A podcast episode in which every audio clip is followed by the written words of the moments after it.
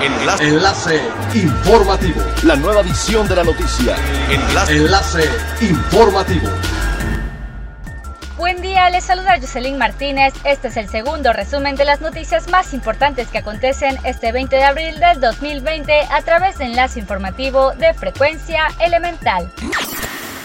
El 22% de los 323 casos positivos de COVID-19 en Quintana Roo se han recuperado, pero este porcentaje se encuentra 8 puntos abajo del promedio nacional, que es aproximadamente del 35%. De acuerdo con el reporte de la Secretaría de Salud del Estado, debido a que Benito Juárez es el municipio donde más casos se han reportado, este también lidera las cifras de recuperados ya que cuenta con 48 personas que han superado la enfermedad, es decir, el 64.8% del total. Asimismo, las autoridades informaron que de los 74 que han recuperado su salud, el 71% son hombres y el 29% restantes son mujeres. La edad en la que se concentra este grupo es entre los 40 y los 44 años.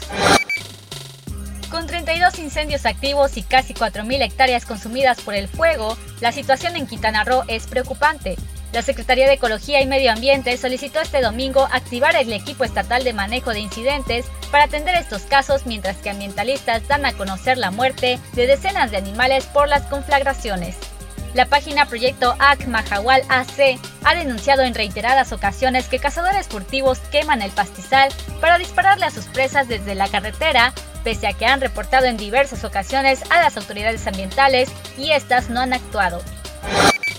Ante la emergencia sanitaria por el COVID-19, cinco de los seis hospitales que tiene el Instituto Mexicano de Seguro Social en Quintana Roo participan en el proceso de reconversión para la atención de pacientes infectados. A partir de hoy estarán operando como hospitales híbridos el Hospital número 1 de Chetumal, número 2 de Cozumel, el número 17 de Cancún y número 18 de Playa del Carmen lo que significa que reorganizaron sus servicios en dos grandes grupos, que son servicios relacionados a la atención del paciente de COVID-19 y servicios de urgencia no COVID-19.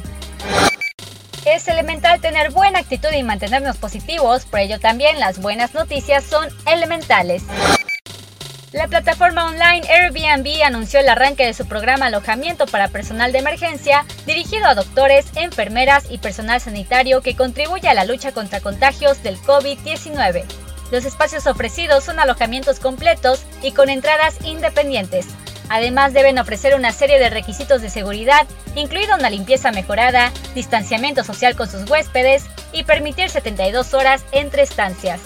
Los anfitriones de Airbnb asegurarán que las estadías sean para trabajadores de salud y añaden que la plataforma revisará las medidas temporales hasta el 30 de abril en sintonía con las recomendaciones del gobierno y esperando levantar la contingencia lo más pronto posible. Enlace. Enlace informativo. La nueva edición de la noticia. Enlace. Enlace informativo. Es elemental que te conectes a nuestra frecuencia a través de www.frecuenciaelemental.com. Frecuencia Elemental.